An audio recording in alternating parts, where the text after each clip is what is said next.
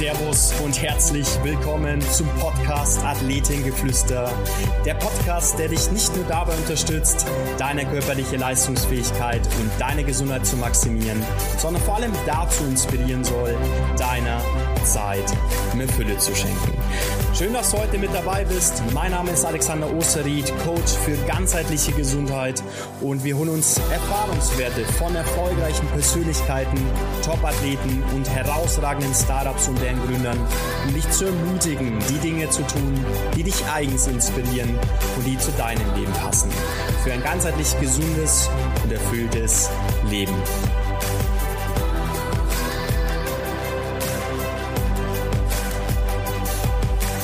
Ja, liebe Leute, ich habe heute wieder einen ganz besonderen Gast hier im wunderschönen Velvet Space. Wir sind hier im Herzen von Schwabing und sie hat eine große Leidenschaft dafür, Ungewöhnliches zu verbinden. Das ist mir ganz wichtig, das anzusprechen. Und es ist auch ihr, glaube ich, sehr, sehr wichtig. Und äh, sie verknüpft die Wirtschaft mit Sinnorientierung, um den gesellschaftlichen Wandel voranzutreiben. Die Rede ist von Dr. Nina Böcklin und ich freue mich wirklich sehr, dich heute als die erste Dame bei mir im Athletengeflüster-Podcast begrüßen zu dürfen.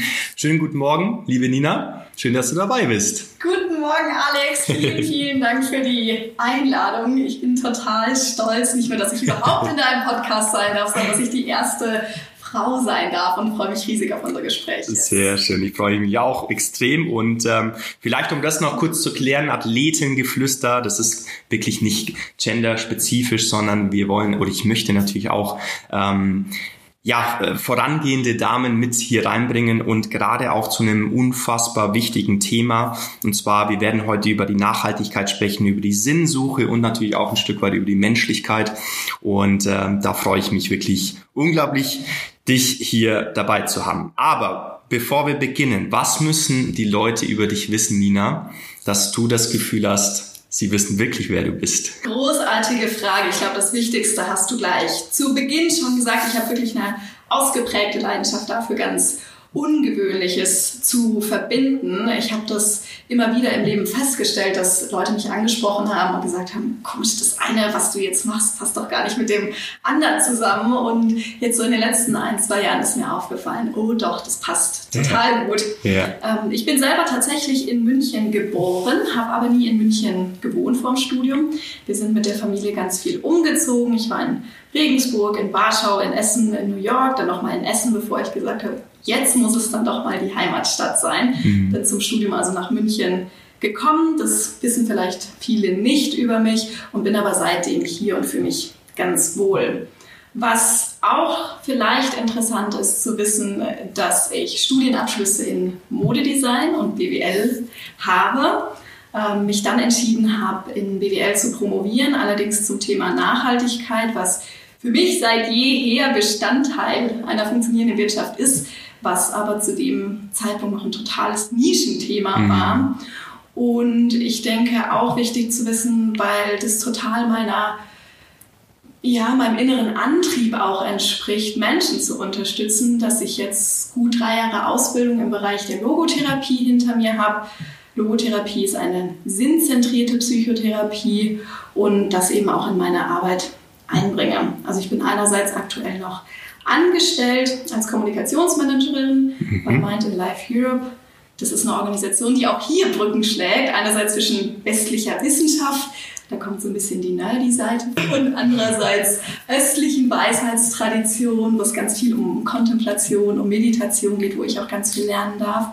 Und auf der anderen Seite bin ich gerade mitten in der Gründung mit Meaning and More. Mhm. Versuche da eben Menschen zu unterstützen, weniger Stress und mehr Sinn im Alltag zu erleben.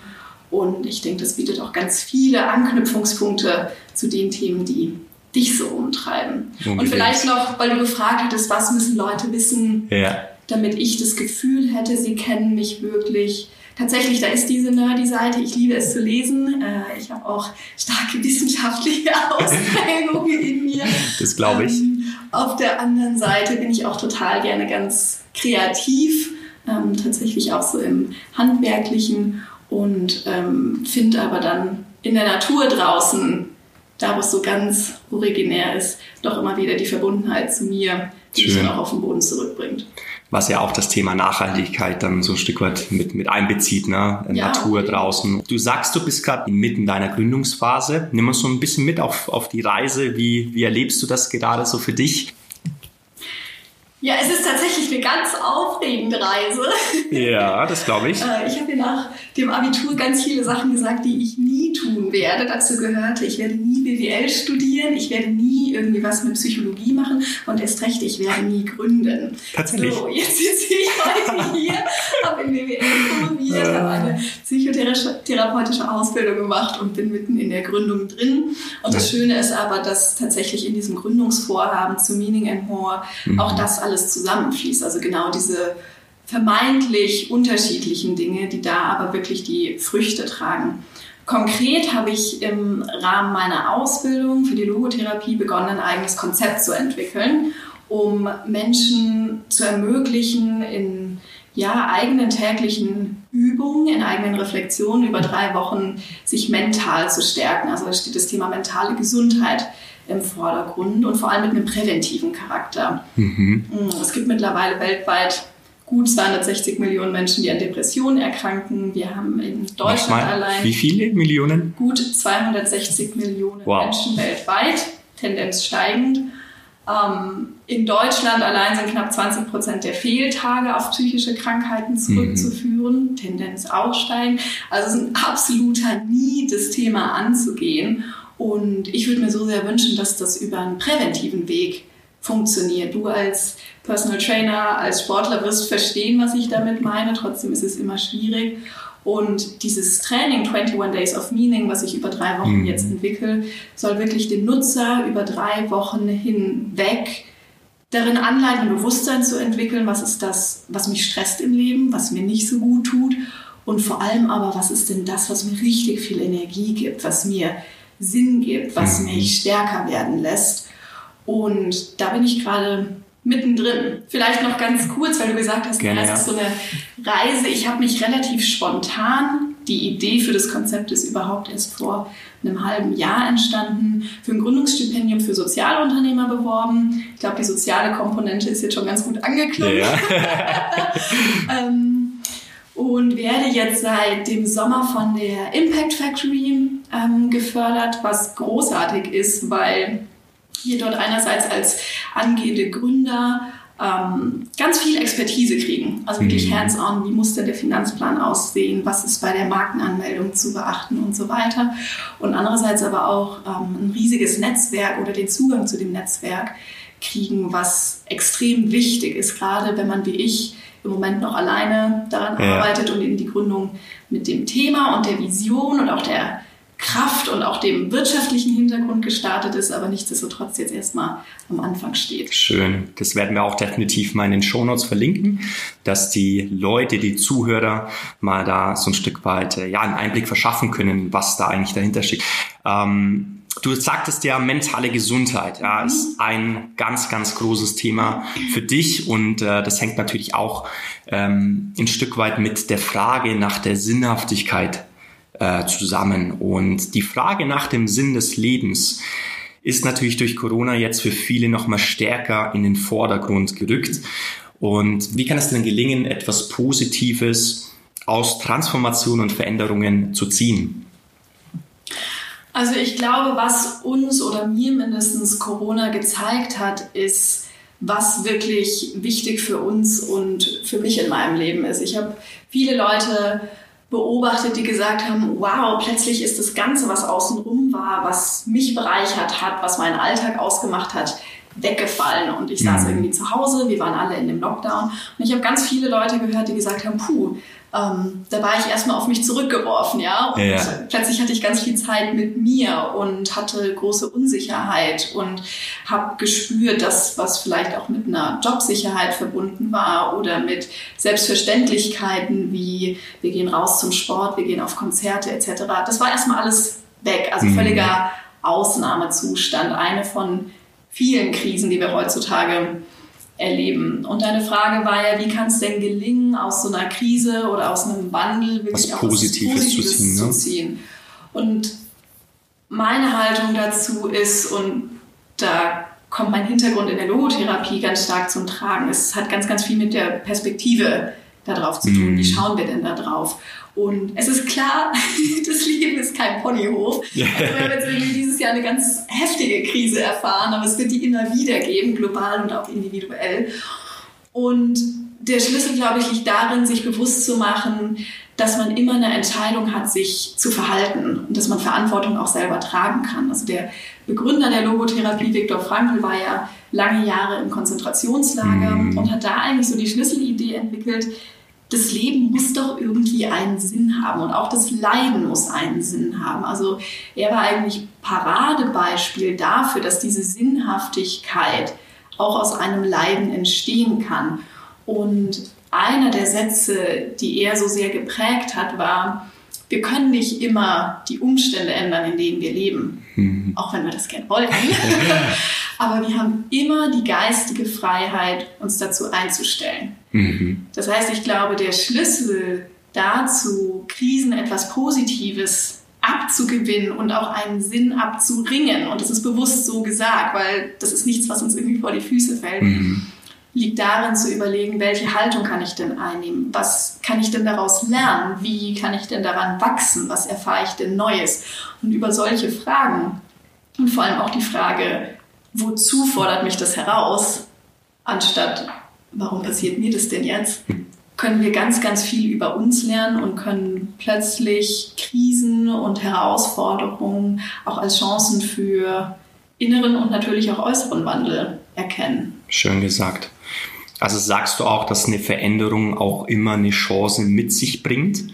Und wie siehst du das auch in Bezug auf die, die Sinnfrage im Allgemeinen? Also ja, unbedingt. Ich meine, unser Leben ist total geprägt von Veränderungen und von Wandel. Die Natur macht uns das ja ganz schön vor, gerade mm. hier in unseren Breitengraden. Wir haben ja vier Jahreszeiten. Wir erleben ja mit, wie jetzt im Herbst die Blätter fallen, wie die Bäume kahl werden. Im Frühjahr kommen neue Triebe, im Sommer blüht alles. Also wir sind ja Teil dieses Ökosystems, was sich ständig wandelt, was ständig einer Veränderung unterworfen ist. Und ich denke, die Frage nach dem Sinn oder einer Sinnhaftigkeit liegt genau darin, mit dieser Veränderung zu gehen. Mhm. Und ein Schlüssel kann sein, und ich erlebe das bei vielen Leuten, die das klar haben, die dann eher Veränderungen als Herausforderungen anzusehen, was sind denn die Werte, die für mich wichtig sind und an denen ich mich auch orientieren kann. Denn Werte sind für uns immer eine Möglichkeit im Leben auch einen Sinn zu erkennen. Also nochmal, Sinn ist nichts, was morgens, wenn ich aufwache, plötzlich da ist. da ist. Ja auch ein Prozess. Also es ne? ist total ein Prozess, ja. ja. Und es ist auch, ähm, sorry, wenn ich das so sagen muss, es ist ständige Arbeit. Ja, es Definitiv. ist ein ständiges Reflektieren, ein ja. Nachjustieren, was ich heute als sinnhaft empfinde, vielleicht Verbundenheit zu meinen Freunden oder die Zeit draußen in der Natur oder auch Gespräche, wie sie führen, kann in fünf Jahren oder in zehn Jahren sich auch gewandelt haben. Und das ist auch mhm. okay.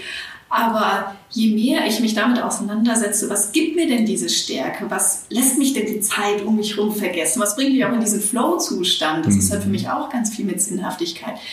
Desto mehr kann ich auch relativ gelassen mit dem umgehen, was um mich herum ist. Nicht, weil Themen nicht dramatisch sind oder Krisen nicht wirklich ernsthaft und ausgeprägt, sondern weil ich eine innere Sicherheit und Stabilität habe und ein Bewusstsein, was das ist, was für mich einfach Kraft gibt und ähm, Mut macht und Zuversicht gibt. Ja. Und ich denke, diese Sinnhaftigkeit gedacht als etwas, was im Alltag ist. Das ist mir auch total wichtig zu mhm. sagen. Es gibt ja diesen Mythos, Sinn ist was Riesiges, wo wir jetzt die Welt retten müssen. Und ähm, für manche Und wenn wir ihn gefunden sein. haben, dann, ja, genau, dann ja, sind wir fertig. Aber Sinn ist im Alltag, Sinn ist total konkret. Schön, ja? ja. Ähm, du würdest ja auch deine Arbeit nicht machen, wenn du das nicht irgendwo als sinnhaft oder erfüllend oder energiegebend Richtig. wahrnehmen würdest. Und diese Sinnhaftigkeit entsteht aus genau solchen Momenten und viel öfter aus den ganz kleinen als aus yeah. diesen riesigen Sachen. Und da das Bewusstsein zu schulen, kann uns total viel Kraft und Stärke geben, auch besser durch Krisen hindurchzukommen und irgendwann auch zu dem Punkt zu kommen, was habe ich denn daraus gelernt und wie bin ich denn gewachsen und was konnte ich mitnehmen. Oftmals rückblickend, es ist super schwer, das in dem Moment zu erkennen, aber je mehr, je mehr wir uns daran zurückerinnern, ähm, desto besser gelingt es und je mehr wir das üben und jeden Tag wieder aufleben lassen, das muss ich dir nicht sagen, das ist ja bei der körperlichen Fitness genauso, desto besser werden wir da einfach trainiert. Wenn du uns mal ein Stück weit mitnehmen kannst, also was gibt es denn für Übungen, die, du, die man machen kann, um dieser Sinnhaftigkeit, dieser, ähm, dieses Verständnis der Sinnhaftigkeit ein Stück weit näher zu kommen? Für mich und das beobachte ich auch ganz oft bei Leuten, die von sich behaupten, ich empfinde einfach einen tieferen Sinn in dem, was ich tue, mhm. hat es als allererstes mit ganz viel Bewusstsein und Achtsamkeit zu tun. Ja. Wenn ich durchs Leben rase und Scheuklappen aufhabe und nie in die Stille komme, dann wird es ganz, ganz schwer sein, überhaupt diese sinnhaften Momente zu erkennen. Also ich glaube, der Schlüsselpunkt Nummer eins ist wirklich ein Bewusstsein zu entwickeln. Und so was ganz Praktisches, den Tipp hat mir mal jemand gegeben, ist, über den Tag hinweg, im Zweifel auch mit einem Wecker, der auf irgendeine random Zeit gestellt ist, ja. kurz einchecken, wie geht es mir gerade. Mhm. Und es kann ganz leicht sein im Sinne von, ich bin voll müde oder mir ist gerade kalt oder auch, ich bin gerade total aufgeregt. Mhm. Und das so stehen zu lassen. 30 Sekunden maximal, gar nicht mehr. Und ich habe das über eine ganze Zeit bewusst wirklich gemacht und überhaupt mal ein Gefühl gekriegt, wie geht es mir denn? Und natürlich kommen dann Gedanken, hm, jetzt bin ich den siebten Tag in Folge müde, vielleicht sollte ich mal nachdenken, warum, ja, oder ich bin ständig angespannt oder auch ständig entspannt. Das ist ja was Gutes. Ähm, der zweite Punkt, weil du gefragt hattest, wie kann man denn auch so eine Sinnhaftigkeit lernen oder da ein bisschen mehr reinkommen, ist mhm. die Rückschau auf unser Leben. Und das klingt so ein bisschen groß und abstrakt, aber es ist total spannend. Die Wissenschaft hat nämlich gezeigt, dass alles, was wir erleben, auch in unserem Körper gespeichert ist, also in unseren Zellen drin. Das heißt, alle Erlebnisse, die guten wie die schlechten, sind in unserem Körper mit den Gefühlen verknüpft. Und eine Übung kann es sein, sich an solche Momente, die besonders schön, die besonders genussvoll, die besonders emotional vielleicht auch, ne? Genau, mhm. sich zurückzuerinnern und diese Gefühle, weil sie ja im Körper drin sind, wieder zu reaktivieren. Und das Coole daran finde ich, das können wir machen, egal wo wir sind. Ja. Das geht in der U-Bahn, das geht ähm, beim Laufen draußen in der Natur. Ich kann also auch da das Bewusstsein entwickeln und mich zurückerinnern und der Körper unterstützt mich dabei. Mhm. Das kommt mir auch gerade, ich war auf Vipassana-Meditation, mhm. zehn Tage lang. Warst du auch schon mal? Nee, nee noch nicht. Ne? aber davon du, gehört, ja. Genau, und, und wir hatten, glaube ich, auch schon mal kurz darüber gesprochen, ja. Nina. Und äh, da geht es ja auch darum, eben diese körperlichen Empfindungen mal wahrzunehmen. Ne? In welchem Gefühl befinde ich mich gerade und wie äußert sich das dann auch in meiner körperlichen äh, Fähigkeit, das eben so wahrzunehmen. Und das ist auch, äh, das wäre natürlich schon die, die Königsklasse, glaube ich, so eine Vipassana-Meditation mal zu machen über zehn Tage. Aber kann ich definitiv auch jedem weiterempfehlen, mhm. das mal zu erfahren. Auch. Ja, ich meine, du sprichst jetzt einen dritten Punkt an, der ja. auch mit diesem Bewusstsein, mit der Achtsamkeit natürlich zu tun haben kann und es oftmals auch tut.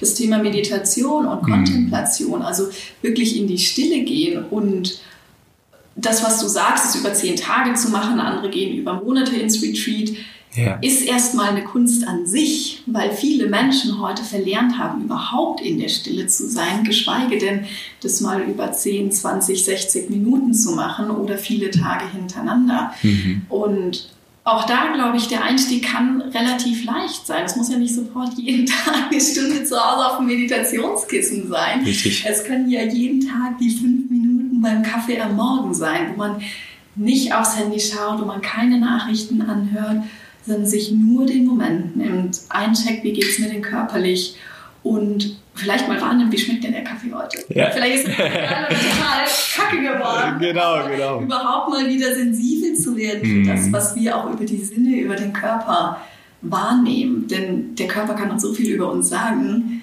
was wir von außen vielleicht gar nicht so mitkriegen würden. Wenn wir schon beim, beim Café sind und bei den Möglichkeiten, wir geben immer unseren Zuhörern eine Art Challenge, eine Aufgabe mit für die nächsten zehn Tage. Und ähm, was würdest du den Zuhörern empfehlen können, mal zu beginnen? Also welche Habits oder welche, ähm, ja, welche Challenge möchtest du ganz gerne mit auf den Weg geben? Ja, finde ich eine großartige Sache, dass ihr das immer macht. ja. ähm, ich würde fast vorschlagen, meine Challenge auf 30 Tage auszuweiten. Aber natürlich ist der Weg Gerne, kleiner ja. mit 10. Oder 21 Tage, oder? Oder 21 Tage, genau. Ja. Ähm, ich habe selbst während des Lockdowns angefangen mit einer 100-Tage-Challenge, die ich jetzt mal auf 30 oder 10 Tage reduziere mm, wo ich jeden Tag bewusst am Abend mir einen Moment Zeit genommen habe und meinen Moment of Meaning aufgeschrieben habe. Irgendwas, was an dem Tag mich berührt hat oder mich total motiviert hat mhm. oder mir ganz viel Kraft gegeben hat. Und das habe ich aufgeschrieben, also diesen kurzen Moment. Ähm, ich selber habe es dann noch mit so einer Zeichnung, mit einer Assoziation, mit einem Symbol oder so versehen. Kann man auch, glaube ich, nachsehen auf genau. Social Media, bei ja, Instagram, soweit ich weiß. Instagram-Account, genau. Nina Bürklin ist genau. da. Äh, 100 Bilder für 100 Tage. Mega und habe dazu noch geschrieben, was das für ein Gefühl in mir ausgelöst hat. Mhm. Und erstmal war es eine coole Sache, um gut durch den Lockdown zu kommen. Ähm, zweitens fand ich das ganz schön, weil ich mich ein bisschen kreativ ausleben konnte. Aber ich glaube, das, was ich jetzt auch den Zuhörern mitgeben möchte, was das Fantastische war, dass ich über die Zeit gesehen habe, und das hat so nach zwei bis drei Wochen angefangen, dass sich wirklich so Muster gebildet haben. Ich habe immer wieder ähnliche Themen als meine Moments of Meaning empfunden. Das waren immer wieder ähnliche Gefühle. Also bei mir hat sich ganz stark gezeigt, Zeit draußen in der Natur ist unglaublich wichtig. Mhm. Zeit mit Menschen, die mir am Herzen liegen, die mir nahe sind. Also diese Verbundenheit ist super wichtig.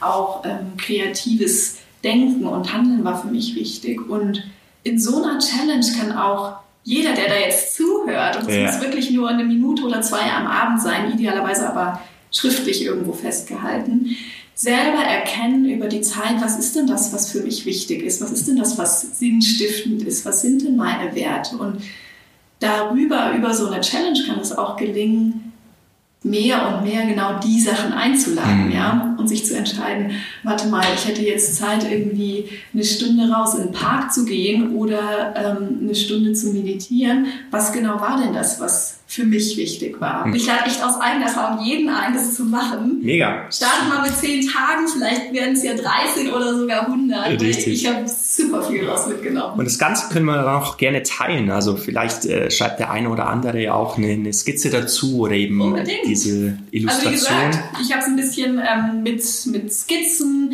mit kleinen Bildern versehen. Bei mir lief das immer unter dem Hashtag Moment of Meaning und Moments of Meaning. Also wer da Bock drauf hat, ja. total gerne. Ich finde es einfach rasend spannend, Super. was daraus entstehen kann. Klasse, sehr, sehr schön.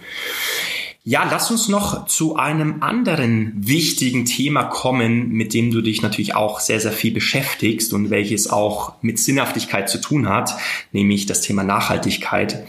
Woran liegt es, Nina, dass Nachhaltigkeit trotz anerkannter Relevanz viele Firmen noch zu wenig Fokus drauf legen? Ja, die Frage stelle ich mir auch immer wieder. ich bin der Grundüberzeugung, ähm, mehr denn je gerade dieses Jahr ist deutlich geworden, Unternehmen, die nachhaltig agieren und zwar aus einer ehrlichen Haltung heraus, weil es strategisch bei denen verankert ist, werden erfolgreich sein und werden mhm. wirtschaftlich sich auch durchsetzen.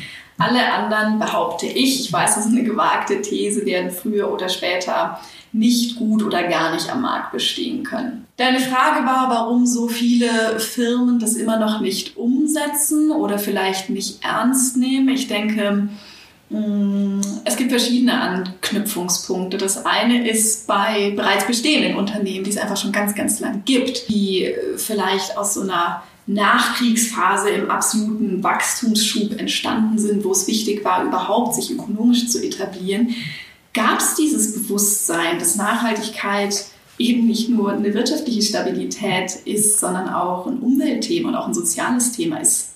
Das war einfach nicht an vielen Stellen, nicht bei allen, ähm, so verankert. Und jetzt den Shift hinzulegen und das, was sich ja bewährt hat, es gibt ja gute Gründe, warum Unternehmen gewachsen sind, ja, ja. warum die sich am Markt etabliert haben, zu ändern und anzupassen, erfordert einfach ganz, ganz viel Hands-on-Mentalität, erfordert viel ähm, Pioniergeist, eine starke Vision und auch eine ganz, ganz starke Führung, die das mittragen muss.